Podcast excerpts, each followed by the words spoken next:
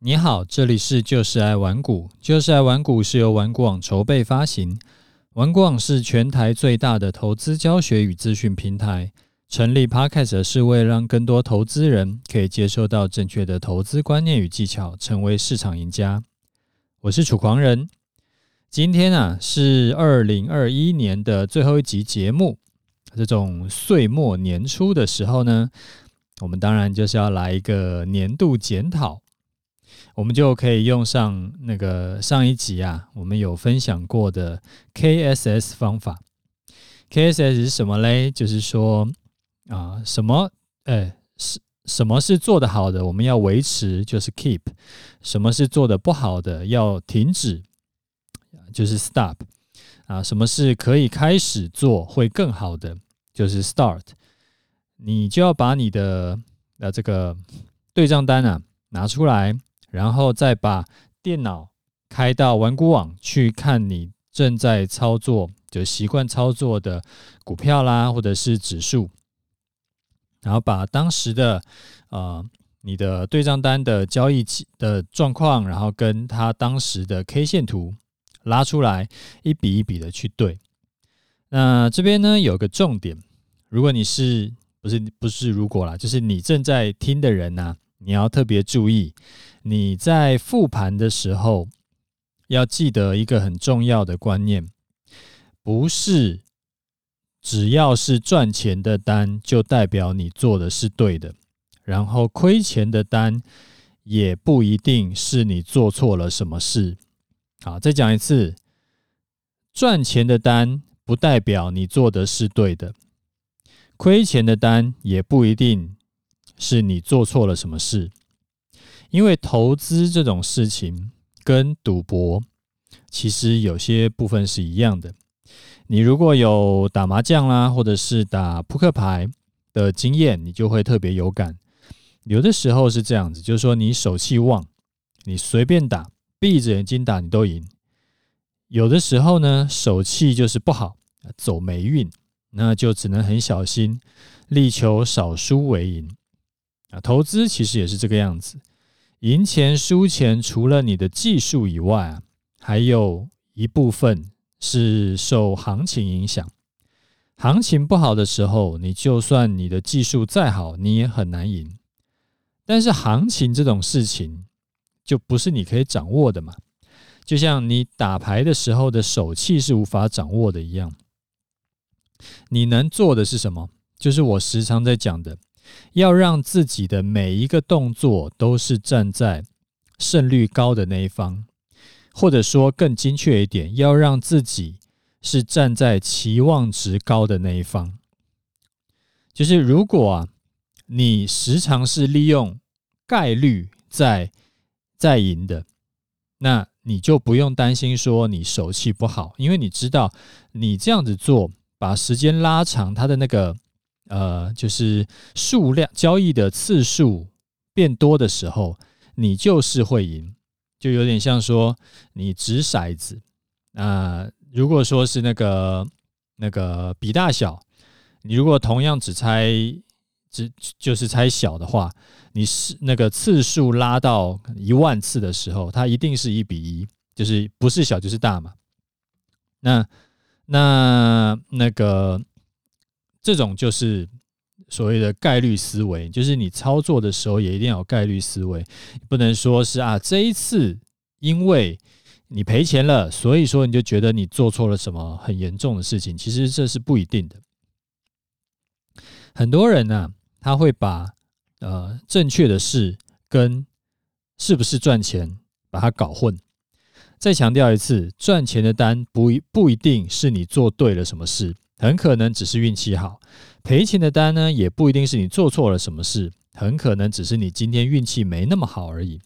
所以，投资高手跟扑克高手都一样，他并不是每一把都赢，他做不到，但也不需要，他就是能够在可以赚钱的时候赚比较多，手风不顺的时候赔比较少。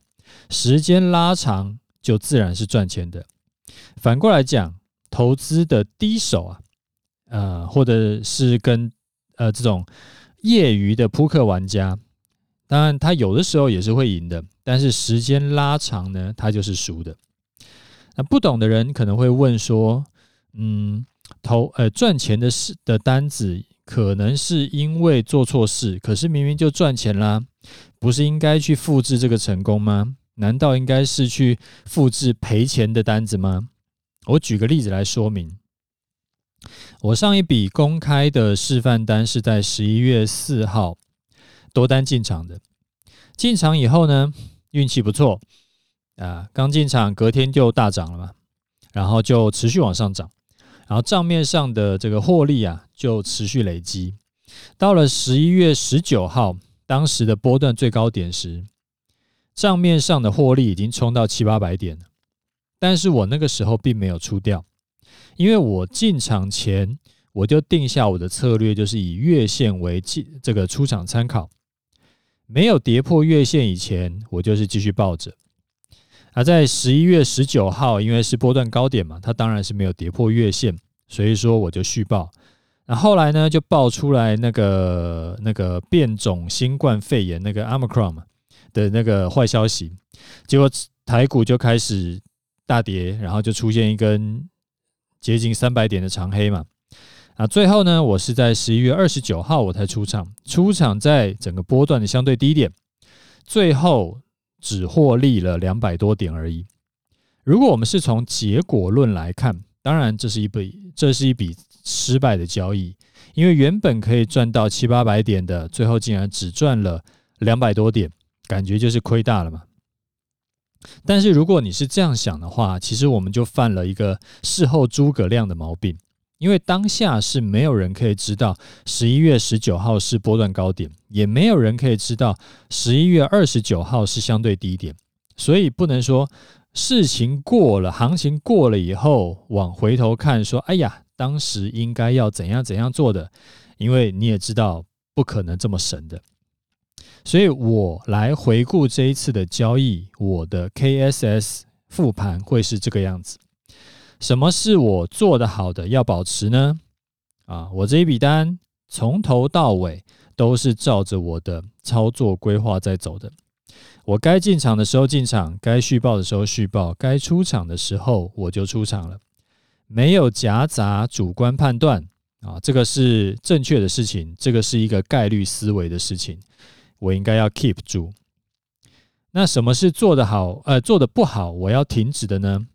呃，目前看起来是没有什么做得不好的。要开始做什么可以让这一次的交易可以更好呢？呃，想了一下，也许有，但是会比较麻烦。那它就会跟我的简单化操盘的这个核心的操盘逻辑会有点矛盾，会冲突。所以呢，我会选择维持，选择维持我原本的操作模式。你看哦。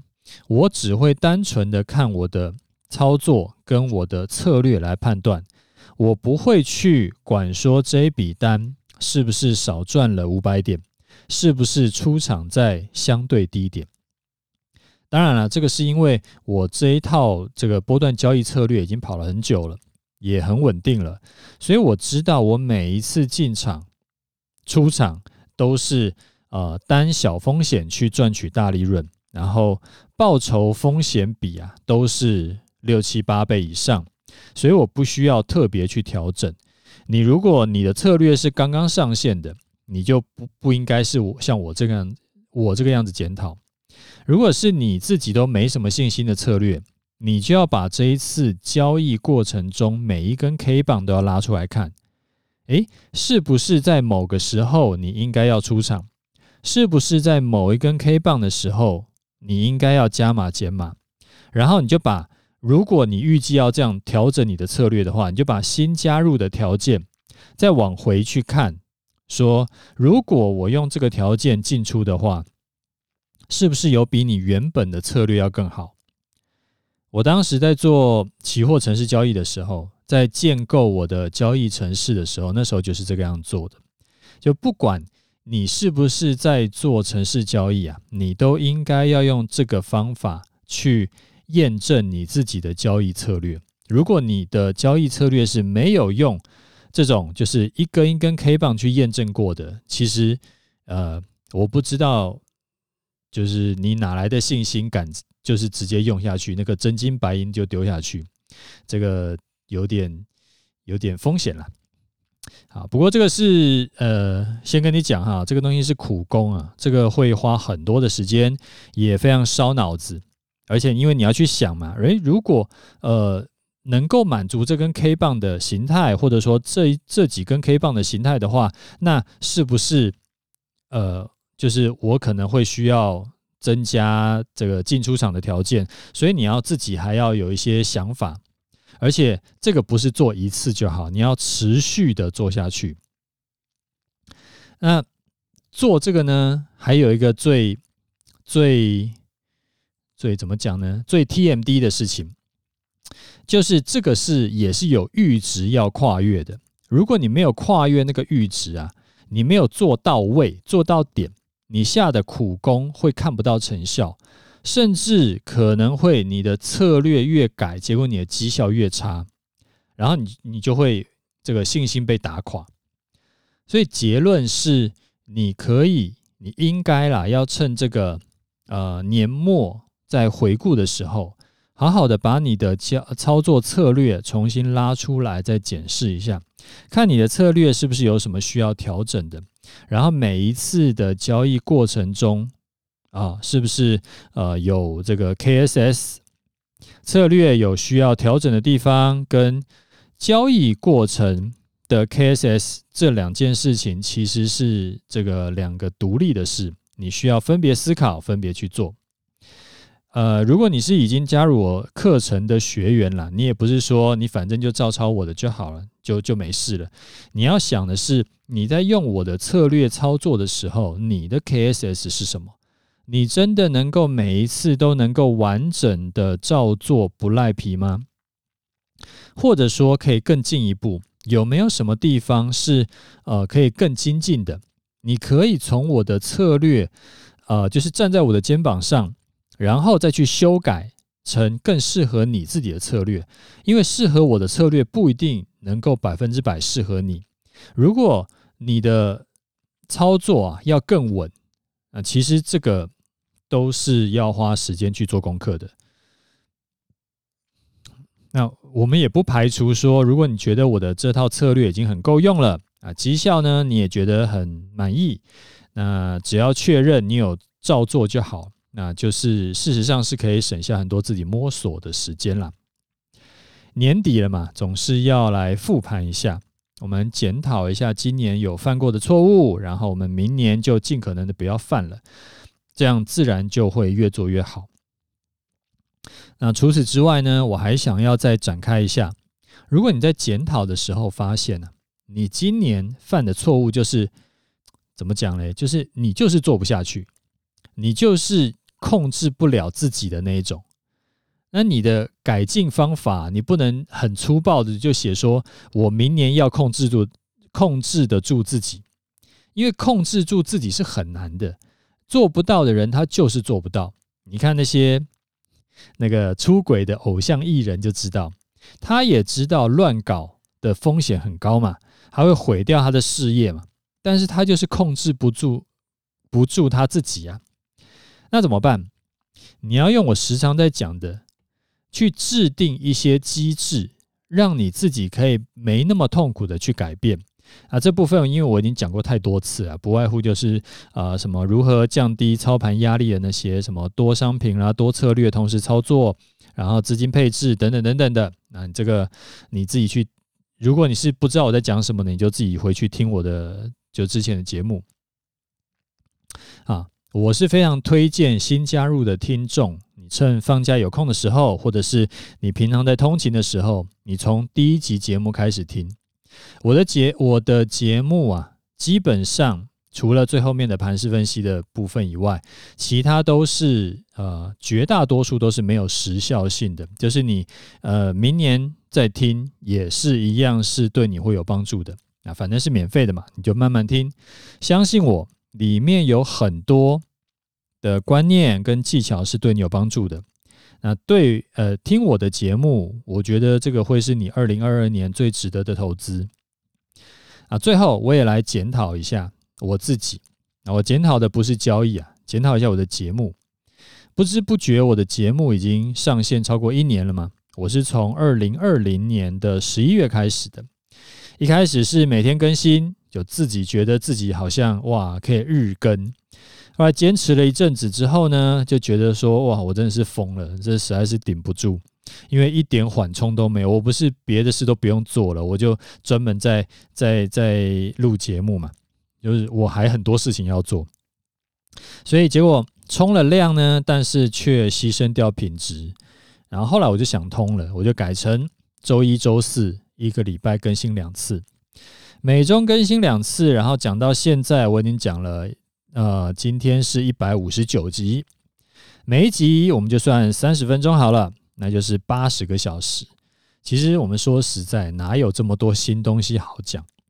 我又不讲时事的，我说我都是没有什么时效性的嘛，不是心法，就是啊、呃、一些观念，不然就是一些技巧，不然就是一些综合应用等等等等的。所以其实大概半年前呢、我就时常是这样，就是说这一集讲完，然后我就完全不知道下一集要讲什么，然后我就只好就自己再去做功课，就是去翻自己过往写过的文章，或者是以前看过的书，然后去找灵感，然后说，哎，哦，对对对，这个观念或者是技巧我还没有跟大家分享过，我可以来讲一下。嗯，我也很感谢每一位忠实听众，每周都会收听，那更感谢。特别来留言打五星的听众，有几位几乎是每一集都会留言分享他的听后感想，或者是他会私讯给我，然后跟我分享说他听了以后的这个一些感想，跟这个希望我给他一些意见这样子啊。我也是因为这些听众的支持跟鼓励，我才能够在每次已经是实在是 TMD 不知道要讲什么了，还是能够咬牙坚持下来。我说过不止一次嘛，就是你们对我的支持、跟鼓励、跟留言、跟打五星，这个对我来说太重要了。不然我真的是早就放弃了。毕竟我也不是靠接广告在赚钱的。那之后我还能坚持多久呢？这个我也没有办法保证。反正在我时间实在嘎不过来以前，我都会继续坚持会更新。明年呢，依然会维持一到两个议题，加上这个回听众的问题，还有聊盘势，这个整个架构还是维持这样子。也许吧，也许会把一个人讲议题的部分，偶尔改成说要找别的操盘高手来一起聊，也说不定。不过这个东西就因为不是我自己决定就好嘛，我们还要跟人家瞧一下。啊，最后要讲一下这个鼓励大家的话。就操盘这件事啊，其实本来就不是什么天上掉馅饼，本来就是一个有难度的的的的事情嘛。但是也因为它是有难度的事情，所以我们才值得我们去追求、去提升。因为真的是操掌握了操作，你不只是可以赚到钱，你还可以有超级大的成就感，你就是个牛人。你还可以 fire 掉你的老板。那在还没有掌握以前，当然你就还是小嫩嫩嘛，你就一定会被一直洗脸。尤其是操作这种事情，它难就难在说，它跟绝大多数的事情是不一样的。它不是说你就傻傻努力就一定有成果，它很多时候的变数是在市场、在运气上面，所以难度会很高。有的时候你已经很努力了，诶，但是结果赔更多钱，所以怎么说嘞？就是那个获利不稳定，或者说你到底你的努力程度跟你的获利增加程度，它没有办法在短时间内成正比的时候，你不要觉得灰心，因为你的努力不是白费，它其实都是有累积起来的。你不是不成功，你只是还没成功而已。好，最后我们祝我祝你这个二零二二年呢，累积的努力都可以跨越阈值，然后家庭跟事业都能够一切顺利。OK，那接下来我们来回答一下听众的问题跟回馈。好，第一位是小钱兔，他说五星推推，经过楚他的提醒，还真的没注意到很多日常生活中都会用到的那些呃管理的技巧。另外啊，策略设计真的是很容易忽略到忽略掉自己能够承受的这个因素。当达到啊临转变临界点的时候，常常也是无法坚持下去的临界点。能够让自己稳定执行下去才是可行的策略。感谢楚大啊，这个感谢你的五星跟反馈。其实我也是前阵子才想到这个这件事的，就自己我自己啊陷入思想误区。其实好工具人人都需要嘛，不是说只有咱们这个工作上能够用上，像小朋友啦，像。你的家庭相处上面其实也可以用上，不过没关系，反正现在你已经知道啦。啊，知道这一点就可以无限延伸。有的时候是我们不知道，我们不知道什么事情。那现在我们不知道，我们现在知道了啊，知道了以后，哇，这个突然就好像这脑洞开了一样。啊，很多工作上面会用到的工具，或者是思想技巧，或者说是一些什么。就是很多东西都是可以，其实用在你家里的，用在你的亲人身上的。那我觉得这个都会是一个很有帮助的事情，可以有效的去提升你的这个啊啊、生活的品质，然后跟家人的相处，我觉得这都是我觉得都是比操作还要更重要的事情。好，再来一位听众叫台股牛小排，他说请教。非闲钱的资金运用啊，楚丹您好，记得您曾经提醒过啊，这个投资啊，务必要使用闲钱，或者是未来五年内都不会用到的资金来操作。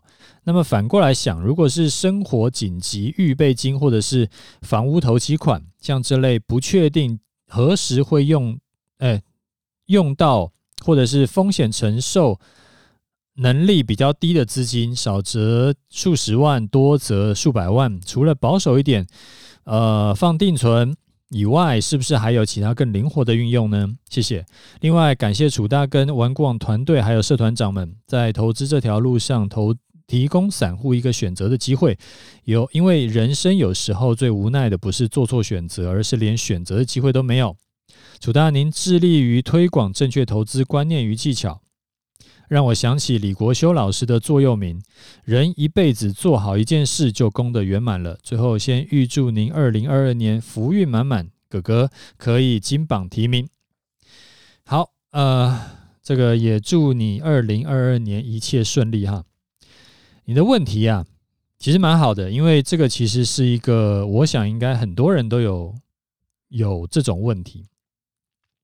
我提供一个思考方向给你参考。为什么我总是说投资最好是用闲钱来做？我们可以反过来想，如果我不是用闲钱来做会怎样？你可以先想想看这个问题。如果我拿了我的房屋头期款来做投资，然后我会发生什么事情？当然了，你要想，就是最差的情况，你不能想说哇，这样我都多投入几百万，然后翻了十倍就变几千万了，那你可能很难控制自己不去投入。但是这种事情都是这个好的不灵，坏的灵嘛。如果操作不顺，结果赔掉了，这个会对你的人生有很大的影响。我们讲直接一点，就是你承受不住这个后果，承受不住后果的事情，我就不建议你做。因为这个跟好比说酒驾啦，或者是吸毒啦这种一样，叫做承受不住后果的，那就没什么两样。承受不住的就会人生毁灭。好，我们回到你的问题，你问的是说，这些你有要用的钱，是不是有什么可以比较灵活的用途？你评估的这个平衡点呢、就是如果这笔钱赔光了，你会不会怎样？从这个点去想，你的投资可以选择什么，不可以选择什么？啊，举个例子。如果拿房屋头期款去做股票，因为股票可能会跌掉一半以上嘛，所以你能不能承受？如果你可以接受，那你就可以拿来做股票；如果不能，你就不能拿来做股票。这个是一般人会思考的方式，因为一般人呢、就是古时候基因留下来的这个关系，所以很习惯思考就是二分法，要么就是一百，要么就是零。但是我们可不可以不要这么原始？你可以试试看这样想：如果你不能接受股票会把你的头期款赔掉一半，那一定一次就会赔一半吗？如果一次是赔一成呢？你能不能接受？如果你还是不能接受，那如果最多只会赔掉五趴呢？你能不能接受？我想很可能你可以接受。那这个其实就是那个弹性。如果你拿全部的头期款去做股票，最差可能会赔掉五成。我这边是举例啦，当然我知道那个股票可能会赔光到可能下市，但是不管嘛，我们先用五成来举例。全部资金做可能会让你赔掉五成，那是不是你可以用两成的资金、两成的头期款去做就好？两成的头期款去做，它就算赔掉五成，就是两成的五成，那其实也等于只是赔掉你本金的一成而已。这很可能是你可以承受的风险。当我们开始有了这种弹性思维以后，可以变化的投资策略就非常多啦，这个其实也是一个哇，脑洞开了的感觉，就突然发现说，哦，原来还可以这样。例如说，你可以拿一成的资金去做股票，然后拿两三成的资金来做我的终极投资组合，因为我的投资组合过去就算碰到金融海啸，最多也是只赔一成多嘛。那但是过往的绩效是每年可以平均获利呃八到十二趴，然后。呃，再来就是把一部分的钱呢，你可以去拿，好比某一些保本型的保单啦，然后最后一部分的钱就拿去放定存，大概是这个思路啦。你自己再照你自己的这个情况去调整。你不说别的，光是几百万里面的两成，可能就是一百多万了嘛。那你等于又多了百万资金可以操作，那反正最大风险是可以承受的。那也就没什么好怕的嘛。那李国修老师啊，这个境界我觉得是真的蛮高的。我自认为还没有办法做到，我还在努力。我努力做一个好的投资人，我努力做一个好的老公，我努力做一个好的爸爸，努力做一个好的儿子，也努力做一个好的老板，还努力做个能够对我粉丝有帮助的先行者。我觉得我们可以一起努力，然后目标是明年一定要比我们今年更厉害。好，最后我们来聊一下这几天的盘势哈。老样子，我们先讲一下看法。看法就是继续做多，过了历史高点，过了之前一万八平台整理的高点，收盘依然站在一万八以上。那所以这没什么好说的，就是呃都没有压力了嘛，所以就是看多做多。就是看多加做多啦。那看法呢，在这一个月其实没有什么变过，我就不重复讲了。你有兴趣的话，自己可以回头去听前几集的，就是我的盘势分析做法呢。礼拜二已经我已经多单进场了啊，进场的时候有在我的那个 Facebook 跟 Telegram 都有跟大家报告。进场的原因就是满足了我两个多单进场的条件：第一个收盘要站上一万八；第二个隔天中午十二点没有跌回一万八以下。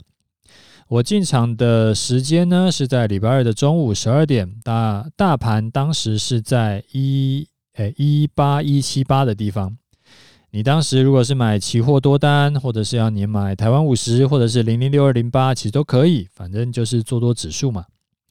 停损呢，我会放在一万八。如果之后某一天收盘跌破一万八，而且隔天中午十二点还站不回来的话，我就会出场。原因是因为啊，那个我是因为指数站上万八啊，预期之后有机会涨大波段，所以我才进场的嘛。所以如果之后跌破了，那我的这个进场动机就消失了，那我自然就应该要出场。